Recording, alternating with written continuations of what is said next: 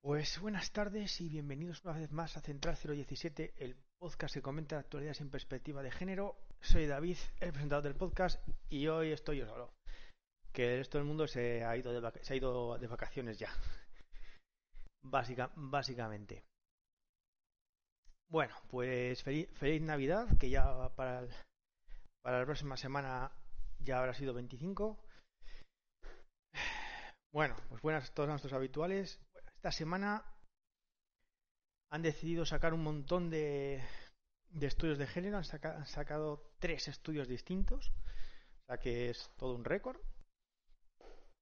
Y bueno, realmente hay algunas cosillas aquí y allá que vamos a comentar, sobre todo hace unas, hace unas semanas comentamos el rollito de que en un, en un pueblo de, o ciudad de- del País Vasco que estaban que habían intentado eh, que en un asesinato se, se, le echaran al agresor el, el agravante de género, ¿vale? A pesar de que la víctima había sido un hombre. Bueno, pues resulta que al final ha salido. Al- Resulta que al final el tema, el tema ha salido adelante y eso puede ser, puede ser muy interesante. Se me oye un poco bajo, espera. Espérame. ¿Se me oye, ¿Se me oye mejor ahora? Tampoco estoy gritando, tampoco estoy gritando mucho. Hola, hola, sí, sí, aquí. Mejor, mejor, ¿se me oye mejor? Mejor, venga. Bueno, pues la primera que vamos a ver es eh, igualdad busca una casilla en el DNI para el tercer sexo. Bueno, la noticia entera no se puede leer porque es de pago, pero ya solo con la introducción ya es bastante es suficiente. El primer DNI en España se expidió el 20 de marzo de 1951, eh, fue en Valencia. Por cierto, para Franco, es el que tiene el DNI número uno, y el segundo para su esposa. Siete décadas después, el cambio que el Ministerio de Igualdad quiere imprimir en ese documento de identificación va a ser notable. Su intención es ir, mucho más allá de un lavado de imagen, como sofisticar el encriptado digital suavizar el diseño. Unidas Podemos quiere una categoría específica para marcar el tercer género, una casilla nueva o tercera opción que, que se uniría a las actuales masculino M y femenino F. Según aseguran fuentes que trabajan en el proyecto de la llamada Ley Trans del gobierno de coalición, no acabaremos la legislatura con el DNI como está ahora. Hombre, mujer, otro justifique su respuesta. Esto, esto puede ser, puede ser gracioso porque, mm, claro, si una mujer se cambia a otro, ya deja de ser mujer. Entonces las perdería de- todos sus privilegios. Sería, sería, sería gracioso que se cambiara, luego de repente no le dan ayudas porque es otro y entonces en- tiene que tiene, tiene que volverse a mujer otra vez. Sería divertido. Luego también hay por ahí un, en, el- en la ley de, mm, del registro civil hay una restricción a la hora de la elección del nombre que dice que mm, tienes que no te puedes poner un nombre que, que sea confuso con tu sexo. O sea, el nombre tiene o sea, si, si, si eres de sexo mujer, pues tienes que ponerte un nombre de mujer. Si tienes si eres de sexo hombre, tienes que ponerte un nombre de, hombre, que no, no puedes tener un nombre que genere confusión con tu sexo. ¿Sabes? Entonces, no sé, no, un hombre no se puede llamar Sara. ¿Vale? Eso es ilegal en este país. Entonces, claro, si eres otro, em, eso eso te genera algún tipo de confusión ¿O, o cómo diablos va eso? En fin, en fin, en fin será fin. En fin, ya veremos a ver que están aquí haciendo, adelantando, lanzando globos sonda a ver qué, pasa. Pero bueno, el texto de la nueva ley trans no ha salido, a ver cuándo salga, que saldrá más pronto que tarde. A ver qué se les, qué se les va ocurriendo. Bueno, eh, Andalucía recoge la alienación parental como situación de riesgo en la infancia y en la, y en la adolescencia. O sea, ojo con, con esta, que ha sido, ha sido curiosa cuanto menos.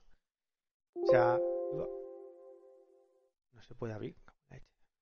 Resulta que han publicado en el Boja eh, ahora eh, una serie de una, como una tabla de necesidades emocionales y resulta que en, las- los indicadores de deficiencias Pone pues rechazo, ausencia, no disponibilidad de tiempo por parte de las figuras parentales, no accesibilidad, ausencia de demostraciones físicas y verbales de afecto, etcétera, etcétera. Y luego al final, al final del todo pone presencia del síndrome de alienación parental. Ojo. O sea, es curioso que un texto oficial recoja el directamente síndrome de alienación parental. Es, es realmente realmente curioso, considerando la progresión habitual en, nuestra, en nuestras instituciones. Bueno, pues es, es, es un avance. Es un avance. Bueno. En fin, es una pena estar solo porque la verdad es que voy muy rápido porque no, no hay nadie que diga ningún comentario. Bueno, eh, el Supremo sentencia que no se pueden achacar las muertes por coronavirus a la asistencia a la manifestación del 8M. O sea, en fin, es, es lo, solo del titular. O sea, a ver, esto es como todo. O sea, nos, estamos desviando del argumento de que no solo el 8M, sino todo lo que se permitió hacer por, por permitir la manifestación del 8M. Esa es una. Y luego, o sea, vale, o sea, mm, juntarse no sé cuántas decenas de miles de mujeres en un sitio no no genera contagios, pero toque de queda. ¿Vale? Pero toque de queda, pero no podemos no podemos viajar entre comunidades, pero ojito, no os juntéis para cenar en Navidad. O sea, o sea en, la, en, en la parte fuerte de la pandemia se juntan decenas de miles de mujeres y eso no influye, pero ojo, no nos juntemos ahora a cenar por Navidad. ¿Vale? 20 personas o 25. En fin, en fin, en fin. En fin, bueno, siguen insistiendo en ese tema, pero o sea, la cuestión es no ya solo el 8M, sino todo lo que se permitió hacer por, por, celebrar, el, por celebrar el 8M. Pero bueno, pues ahora.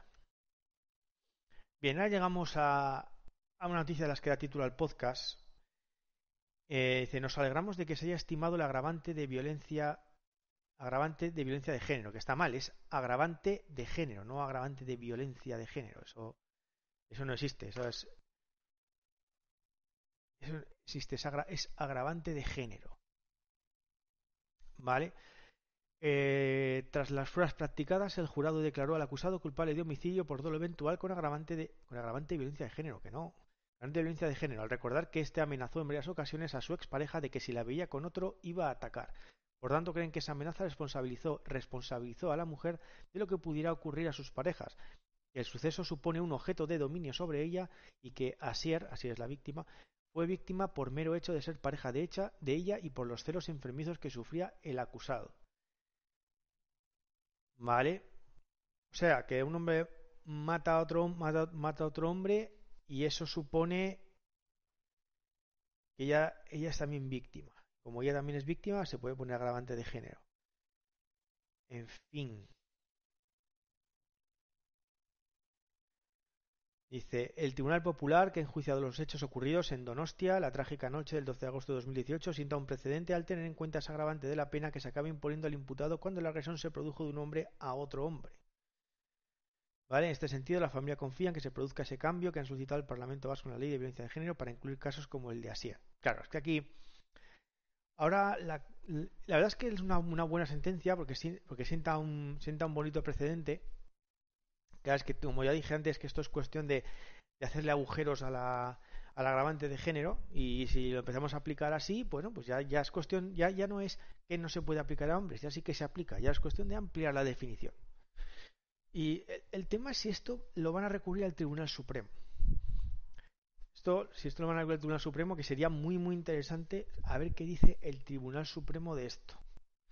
¿Vale? Porque va en contra de, toda, de toda su jurisprudencia. En su jurisprudencia siempre es agresor hombre, víctima mujer.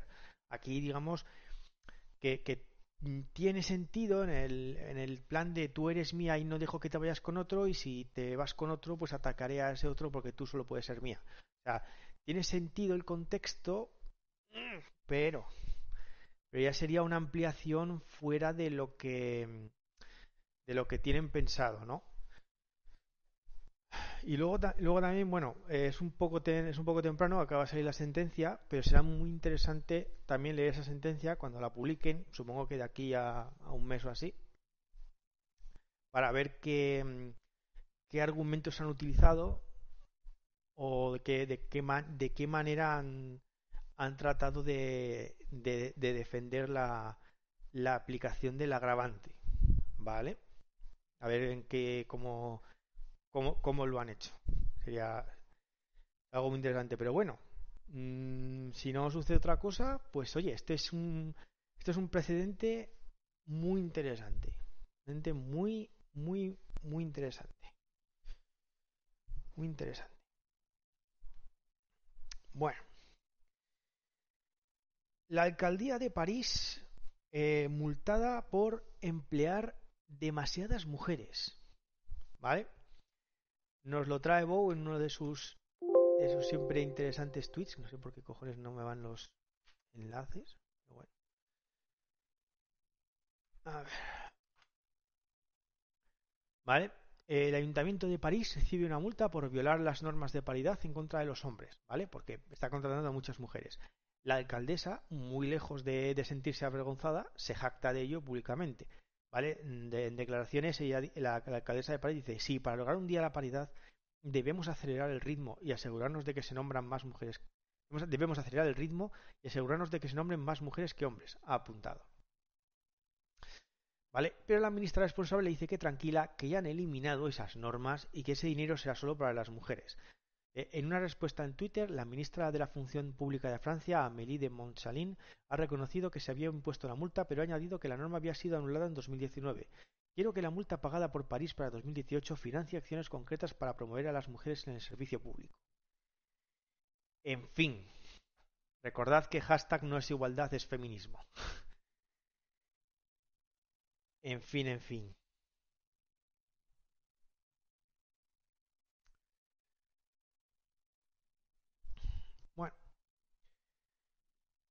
Eh, la siguiente, esto es eh, algo que no creía que, iba a llegar a, leer jamás, pero allá va. Eh, Amber Heard, sí, la de la, maltratadora de... Mm, joder, de, de este actor que de, este actor que hace de Jack Sparrow que no me voy a acordar que ahora mismo acabo de quedar en blanco y no me acuerdo del nombre vale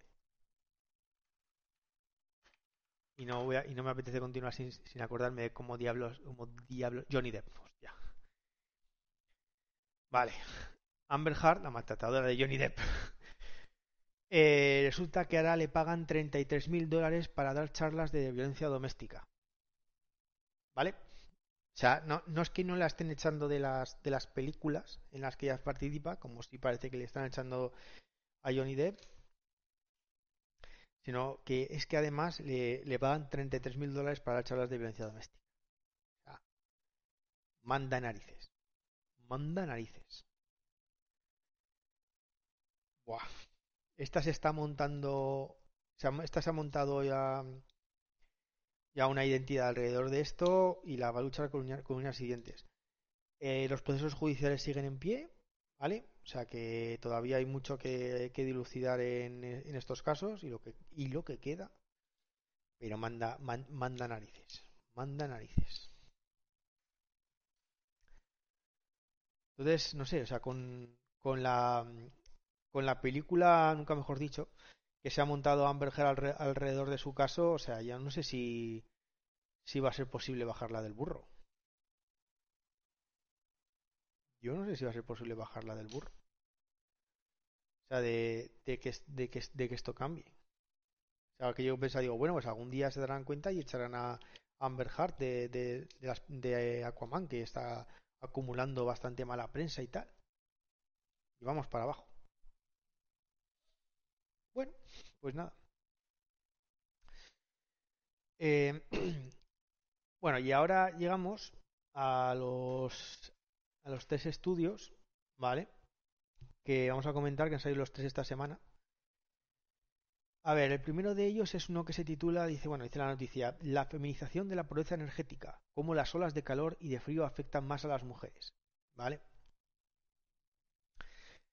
Dice, Eh, bueno, todos los estudios los, los podéis descargar también, están en los enlaces en la descripción, ¿vale? Pues los queréis leer vosotros mismos.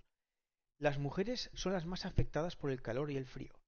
Así lo refleja un estudio publicado esta semana por el Instituto de Salud Carlos III sobre el impacto de las olas de calor y las olas de frío en la población de la capital. Los datos revelan cómo estos fenómenos repercuten de una manera más significativa entre los ciudadanos más vulnerables y sobre todo en las mujeres. Tanto es así que la, investigación muestra cómo los periodos extremos de temperaturas elevadas y bajas no tienen incidencias significativas sobre la mortalidad masculina, mientras que las mujeres experimentan un 4,7% más de riesgo por frío y un 1,4% más de riesgo por el calor. Vale, esos son los, los resultados echar a una mujer. Hombre, yo tengo pequeños sueños húmedos de que iremos mejorando poco a poco a hacer swap. Quiero ser optimista.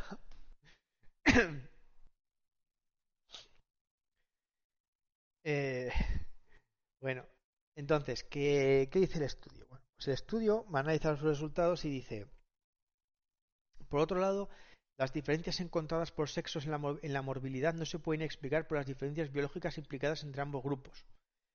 Es decir, las causas que explican los resultados encontrados en este trabajo hay que buscarlas en las diferencias que a nivel socioeconómico y cultural conllevan los roles de género. Ajá.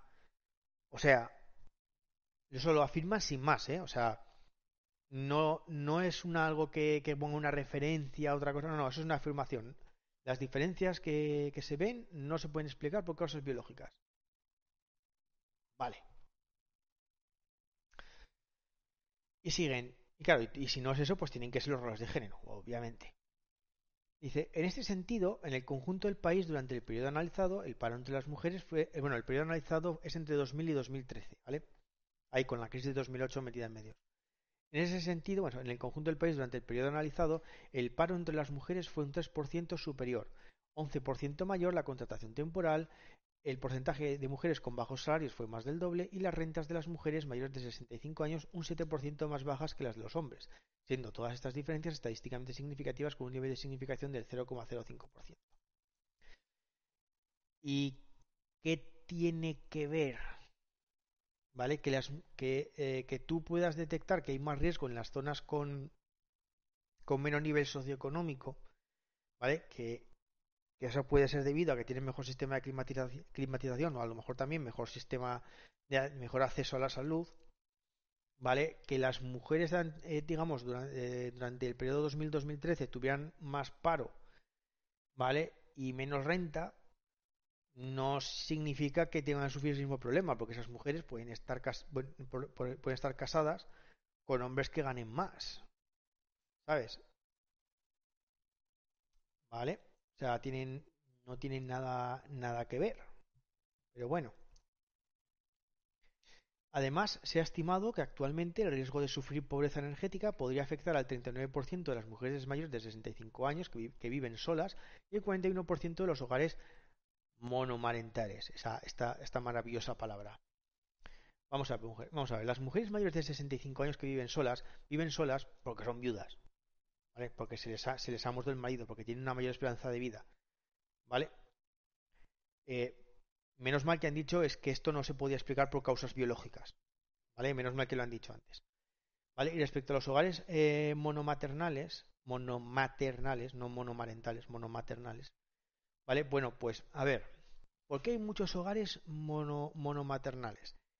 Eh, pues una de dos, pues porque las mujeres pueden inseminarse, digamos, con, con un donante anónimo y tener hijos sin necesidad, sin la necesidad social de, digamos, entablar una relación con un hombre. Em, y luego también, pues tenemos un sistema judicial, ¿vale? Que da a las mujeres, eh, a las madres, la custodia exclusiva en, más del 60% de los casos, incluso en más del 70% de los casos. Lógicamente esto, todo esto contribuye, creo que lo, sacamos hace unos podcasts, que la inmensa mayoría de los hogares monoparentales de, en España son mm, encabezados por una mujer. ¿Vale? Entonces, digamos que aquí esto sería culpa de las mujeres como, con su rol de género como madres, con lo cual el feminismo tendría que estar en contra de, tendría que estar bueno, a favor de la custodia compartida. ¿No? Ah, no. O sea, al final resulta que el primer fabricante de, esa situación de las mujeres es el propio Estado y curiosamente son las feministas las primeras que están en contra de que exista la custodia compartida, o sea, más hogares monomaternales. Eh, no sé. O sea, entonces de alguna manera dicen que el monstruo, o sea, que el enemigo son los roles de género, pero resulta que el propio comportamiento que está exacerbando esa situación eh, es, el propio feminismo el que, el que genera esa situación, con lo cual, eh, en fin, ¿sabes? Esto es como como la del pegamento en la vagina, que dice, no, si, si no es culpa de ella, es culpa del, del Estado que, que detuvo y encerró a ese hombre eh, de manera automática y sin, y sin reflexionar. Ya bueno, pero ¿quién está poniendo las herramientas para, para, que, para que eso sea posible? Pues, pues esto es un poco, un, un poco igual. Bueno, además se ha comprobado que ante la dificultad de hacer frente a la factura energética, los hogares tienden, ya, y esto es el ya la que viene ahora es el colmo ya, ¿eh? Más al micro. A ver. Más bien estoy acercando el micro a mí, más que yo acercarme más, más, al, más al micro. Que tampoco quiero, quiero quitar demasiado. Y ya la que viene ahora ya es de traca. Además, se ha comprobado que ante la dificultad de hacer frente a la factura energética, los hogares tienden a restringir el uso de sistemas de climatización a horas en las que se encuentran en el hogar un mayor número de miembros de la familia. Esto último podría repercutir negativamente en la salud de las mujeres, en la medida que, al estar más tiempo en casa, sean ellas quienes habiten en el hogar durante el tiempo que otros familiares salen. Por tanto, todos estos factores tomados en conjunto podrían ayudar a explicar que la exposición en las mujeres sea superior.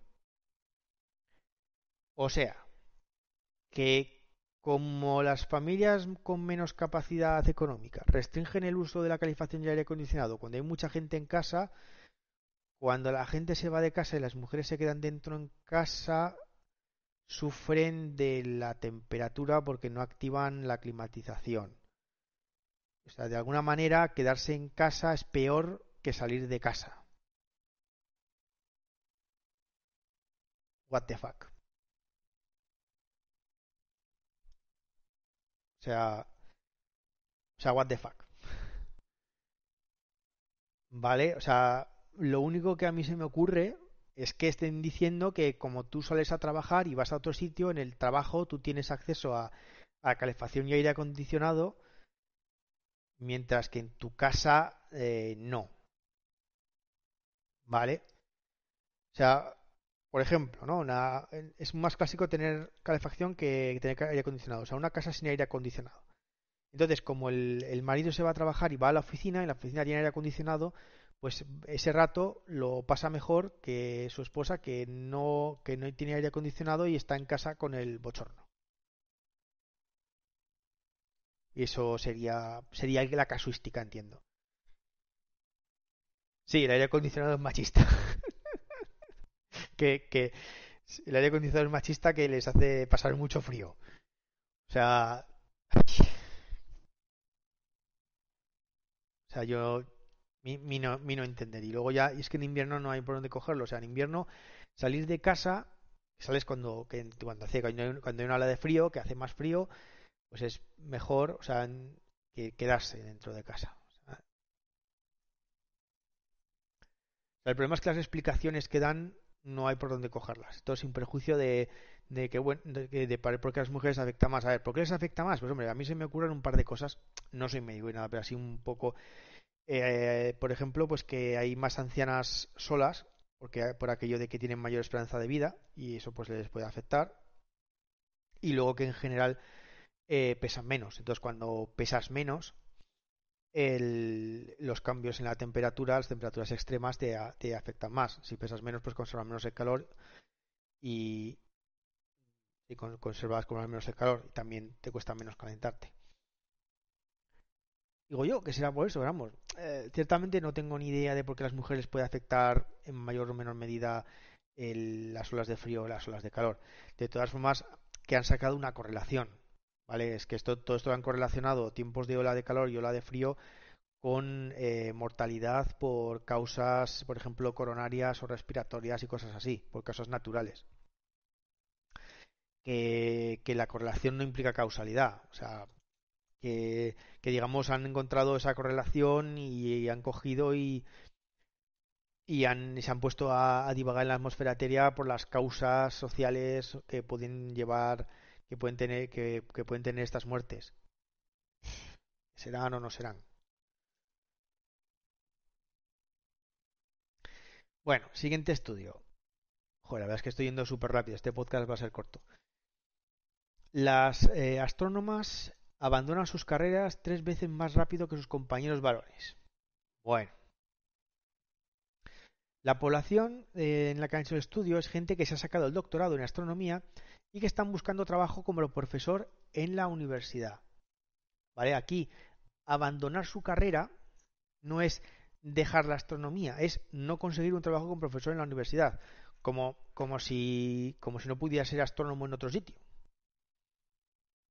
Hombre, también es cierto que, que la astronomía tampoco sé en qué lugar, en qué lugar podría mm, ahora mismo emplearse un astrónomo en, la empresa privada, quizá en, en SpaceX, pero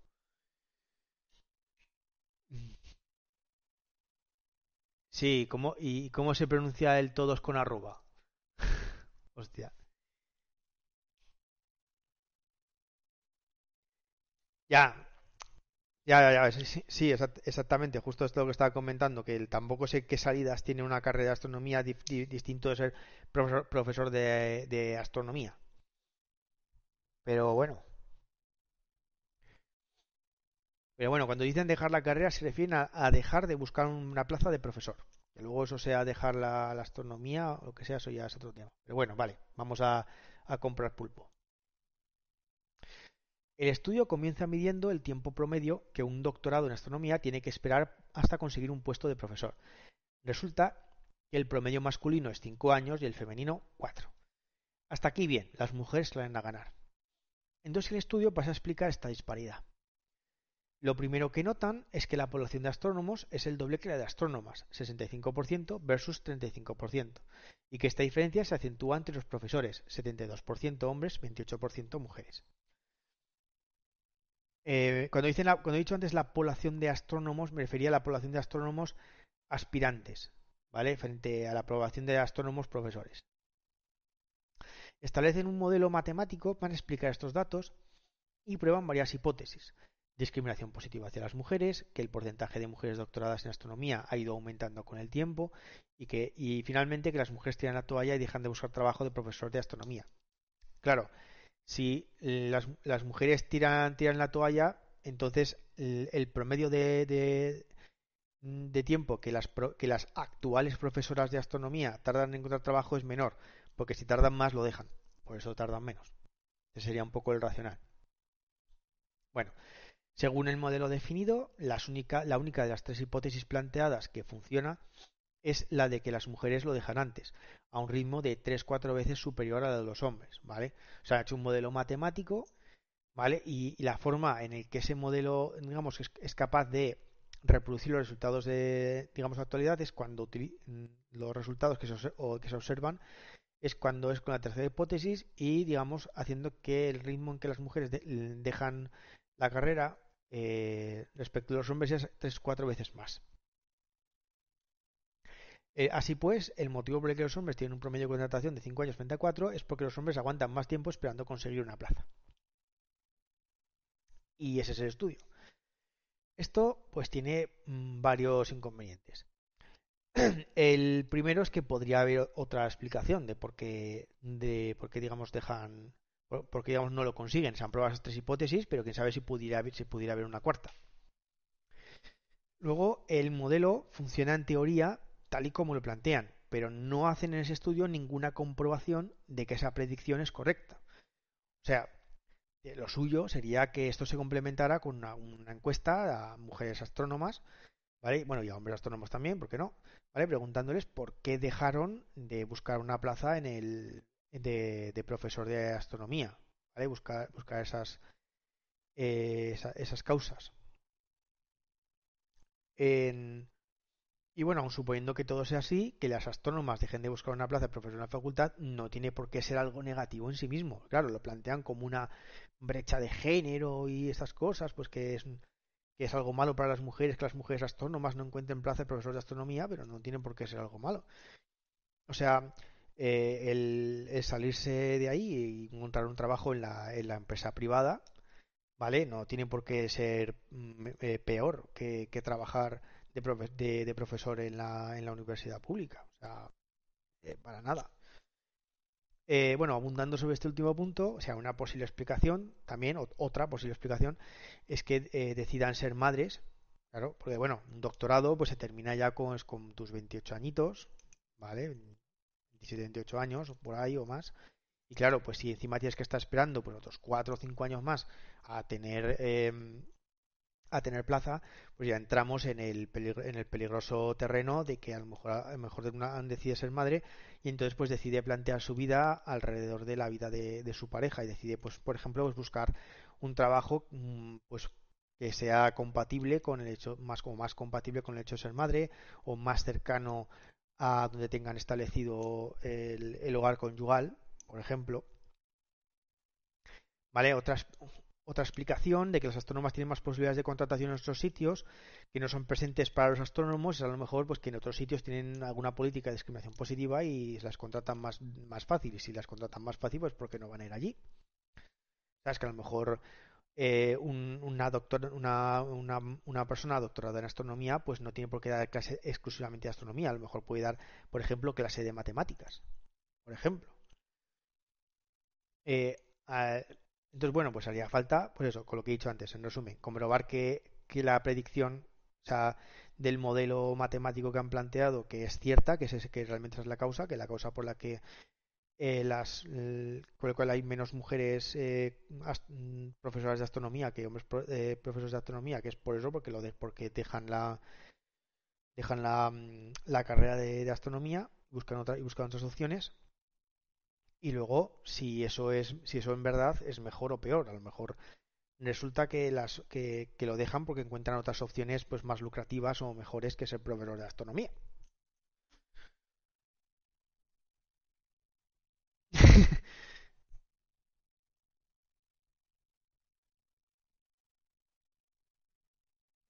Y, obtener, respuestas. Eso le, eso, eso le quita la gracia, claro.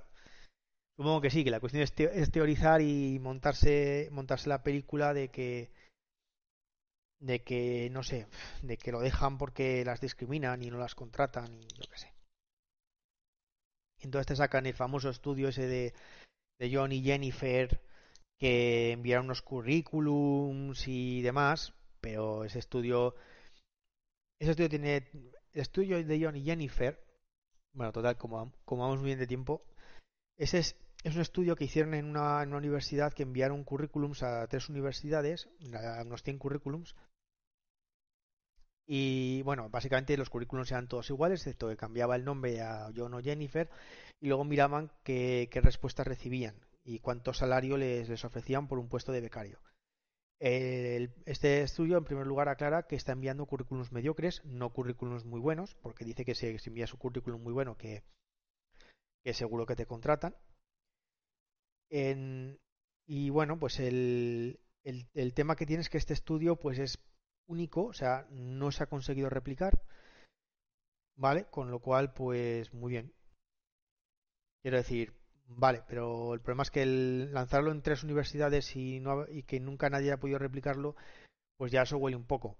¿Y esto por qué? Bueno, pues por ejemplo, bueno, si sabéis de algunos sesgos que pueden, que pueden tener los investigadores, sobre todo los, los, los socio, los socio, los sociólogos, que tienen una bonita hipótesis y la ponen a prueba, y como el resultado no les sale lo que esperaban, pues dicen, bueno, que mi muestra era muy pequeña y que no ha salido y no lo publican.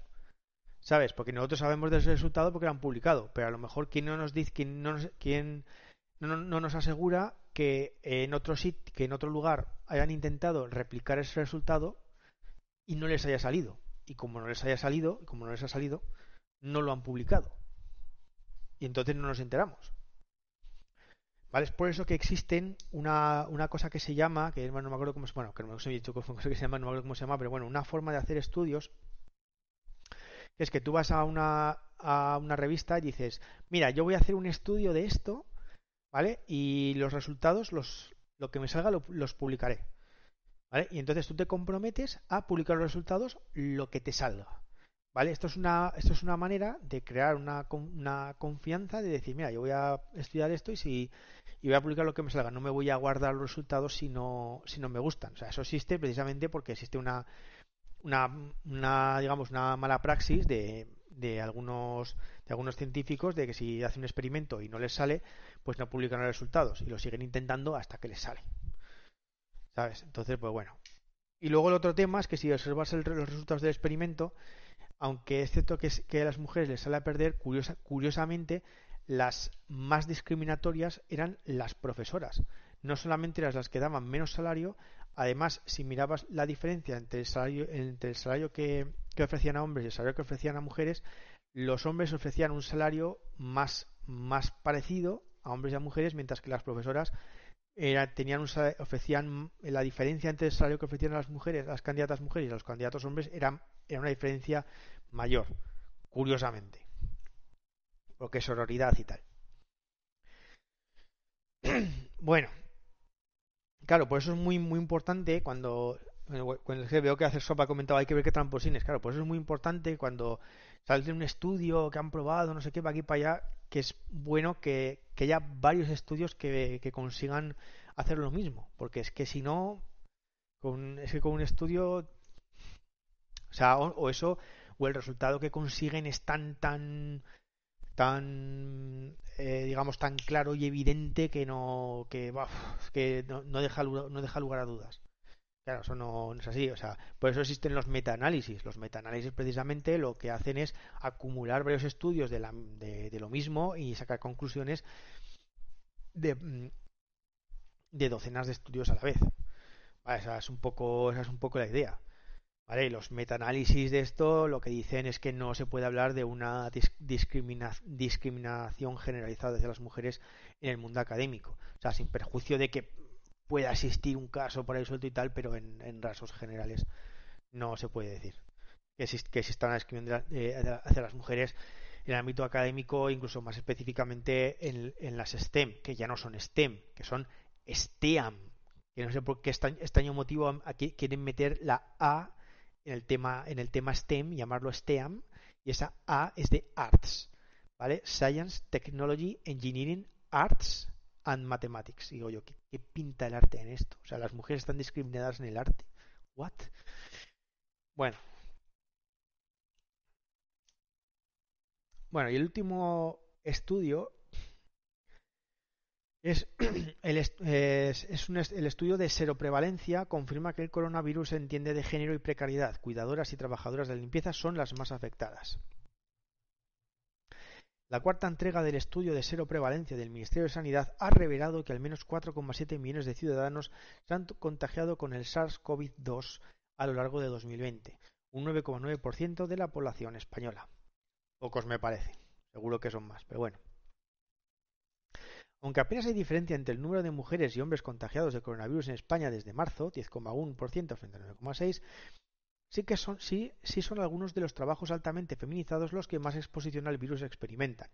Junto a sanitarios y cuidadoras, las que se encargan de tareas de la limpieza y las que trabajan en residencias son los otros dos sectores que, que presentan una prevalencia superior al de, por ejemplo, comercio, transporte o cuerpos y fuerzas de seguridad del Estado. Publica el, el panfletario del diario.es. Madre mía. Bueno, vamos a, vamos a los datos, ¿vale? Que ahora no me acuerdo en qué página salían, pero bueno, os he dejado el informe ahí también para que los, busquéis. Em, dice, eh, las que se encargan de las tareas de limpieza y las que se encargan de las residencias son los otros dos sectores que presentan una prevalencia superior al de, por ejemplo, comercio, transporte, cuerpos y fuerzas de seguridad de Estado. Vamos a ver. Tareas de limpieza. Vamos a tareas de, tareas de limpieza y vemos eh, porcentaje de hombres afectados, todo en la infografía que ellos, sacan. 7,1%. Mujeres afectadas, 13,9%. O sea, 7,1% de los hombres, ¿vale? Se ha visto afectado frente al 13,9% de las mujeres en el ámbito de la limpieza. Ah, vale. Y luego, y luego se lo compara con, por ejemplo, fuerzas y como cuerpos y fuerzas de seguridad del Estado. A ver, cuerpos de seguridad del Estado, hombres afectados, el 11,4%, mujeres, el 6,7%. O sea, que en los cuerpos de seguridad del Estado los afectados hombres son aproximadamente el doble que las mujeres. Y en limpieza los las afectadas son, el porcentaje de afectadas son el doble que el de hombres. Por alguna extraña razón, los señores del diario han resaltado limpieza y no cuerpos y fuerzas de seguridad. ¿Sabes? O sea, o sea, es que sí, pero ellos ellos hablan de la mm, eh, a ver, Daniel, ellos, hablan de que eh, el, por ejemplo, en, en, cuidado, cuidador, domiciliario, cuidador domiciliario no, que es muy exagerado. Por en limpieza, ¿no? Lo que estaba diciendo antes, que el 13,9% de las limpiadoras se ha visto afectada frente al 7,1% de los limpiadores, independientemente de que haya muchos o pocos limpiadores o limpiadoras. ¿Sabes? Eso es lo que están diciendo. De forma que las limpiadoras están más expuestas que los limpiadores. ¿Vale? Y sin embargo, en, las fuerzas y cuerpos de seguridad pasa justo lo contrario, que el 11,4% de los hombres que son que, trabajan en los cuerpos de seguridad se han visto afectados frente al 6,7% de las mujeres. ¿Vale? Ese es un poco el... Y sin embargo eso no es un sesgo en contra de, los hombres que, se ven muy afectados por sus roles de género y patata. ¿Sabes? Em, otro, por ejemplo, pues lo tenemos en los sanitarios de poner atención clínica. 19,6% de los hombres han visto afectados frente al 15,9% de las mujeres. Por ejemplo. ¿Sabes? Y el otro, el de cuidador domiciliario, que el cuidador domiciliario, el porcentaje de afectados en los hombres es cero, porque solo hay 12 cuidadores. ¿Vale? Entonces, si vamos a los datos del, del estudio que publica Sanidad, que es donde vienen los totales, ¿vale? Podemos saber el número de afectados. Porque claro, por ejemplo, en, limpieza, dice que decimos que el 7,1% de los hombres ha sido afectado. Pero claro, ¿cuántos hombres hay en limpieza? 175. Las mujeres han sido afectadas un 13,9%. Pero claro, ¿cuántas mujeres hay en limpieza? 778. Hay muchas más. Con los cuerpos de seguridad pasa lo contrario. Eh, en los cuerpos de seguridad hay 500 hombres y 75 mujeres. Entonces, si miramos cuántos afectados hay de cada sexo, salen 1024 hombres y 1102 mujeres, ¿vale? Hay una diferencia, eh, sí, hay una diferencia de 78 mujeres más con anticuerpos. Eso es eh, prácticamente nada, es un 1,2%. Y además, si hay que leer el asterisco que está debajo. Las muestras de población en algunos sectores esenciales son pequeñas, por lo que los intervalos de confianza pueden ser, más amplios. Claro, Em, decir, por ejemplo, claro, en, por ejemplo, en Fuerzas y Cuerpos de Seguridad, que hay solo 75 mujeres de, 575 personas encuestadas, claro, pues es, es muy poquito.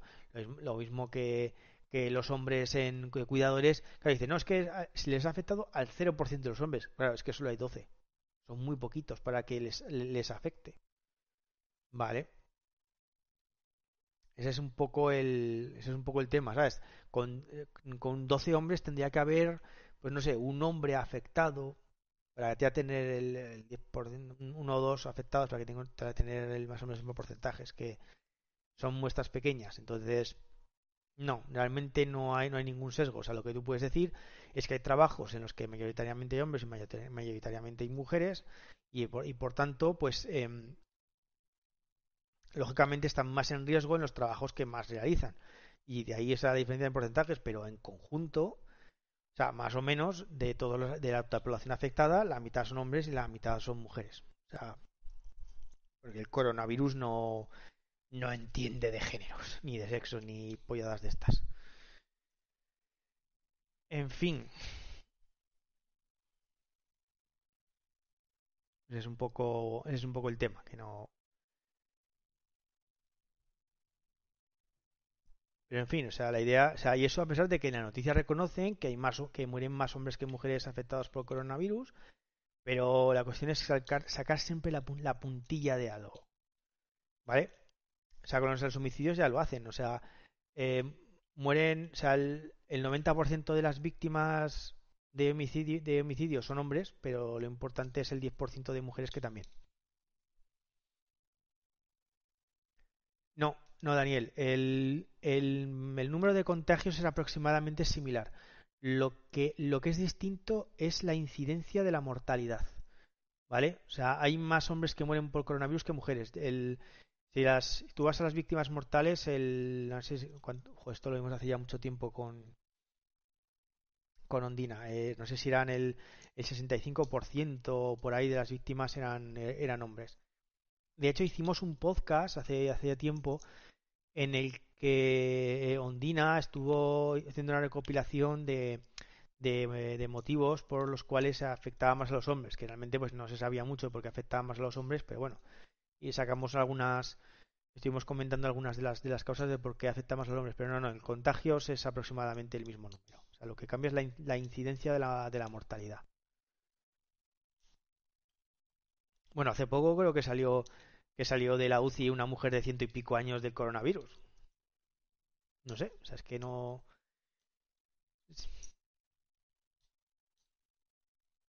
No sé, son cosas cosas que pasan.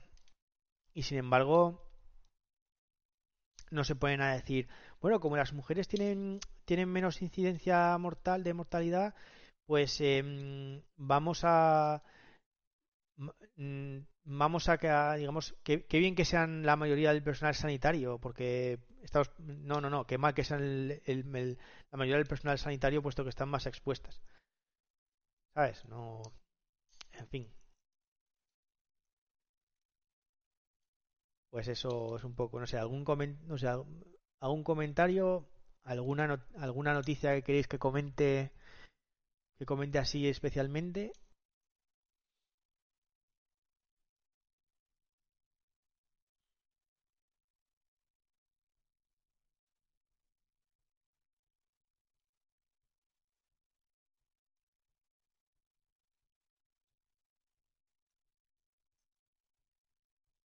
¿No? Nadie dice nada en el chat. Bueno, pues, pues nada. Pues, eh, pues eh, gracias por estar con nosotros. gracias por estar con, gracias por estar conmigo. Eh, y bueno, pues por estar en el en el chat. y bueno, pues el, el próximo domingo, pues, pues más. Venga. Mm un vídeo de YouTube que juntaron a hablar de la perspectiva general del coronavirus. Si me pasas el enlace al vídeo, porque así a bote pronto no es que no es el no es el no es el vídeo, no sé ningún vídeo.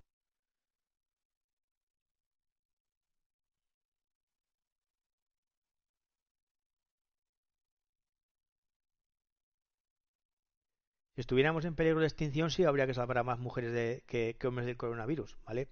Para así poder dejarlas embarazadas y, tal, pero no estamos en peligro de extinción.